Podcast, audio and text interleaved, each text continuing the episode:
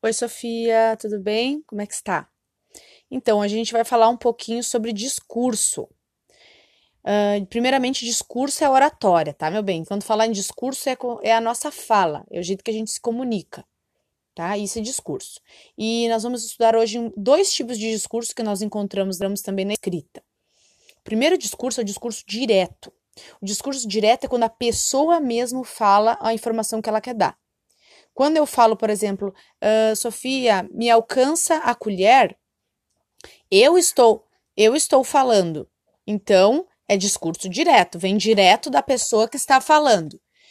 E já o discurso indireto é aquele discurso onde alguém fala por ti. Quando a gente está lendo uma história, geralmente é o narrador que fala isso. Quando é na nossa fala oral, é quando alguém fala algo que nós dissemos. Por exemplo, eu chego na escola e falo: ah, a Sofia pediu que avisassem vocês que ela não comparecerá à aula hoje. Isso é um discurso indireto. Eu estou falando o que tu disse.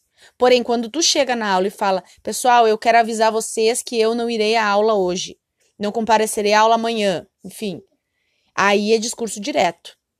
Então, Basicamente, quando eu falo o que eu quero dizer, né, seja na escrita ou na fala oral, é discurso direto, vem direto da pessoa, e indireto é quando passa por outra, ou seja, outra pessoa uh, fala pela gente, ou fala pelo, pela personagem, né, no caso, alguém fala. Uh, então, isso a gente vê bem recorrente, né, nos, nos textos, nos, uh, nas falas nossas do dia a dia, então, enfim, é um tipo de discurso bem comum, tanto direto quanto indireto. Sofia, eu te mandei um PowerPoint, tá? E eu gostaria de ver se tu gostou dessa forma, se é melhor pelo Word, qual que é melhor. Aí, e o que for melhor para ti eu vou fazendo. Para mim tanto faz. Eu acho o PowerPoint fácil assim por causa das, por causa da forma, né, de, de passar, mas eu tenho que saber o que é bom para ti. Então, se tu achar melhor o Word, eu faço no Word. Se tu achar gostou do jeito do PowerPoint, eu faço ali. Vê como tu acha melhor. E eu continuo fazendo os podcasts, que eu acho que é a melhor forma realmente de tu aprender.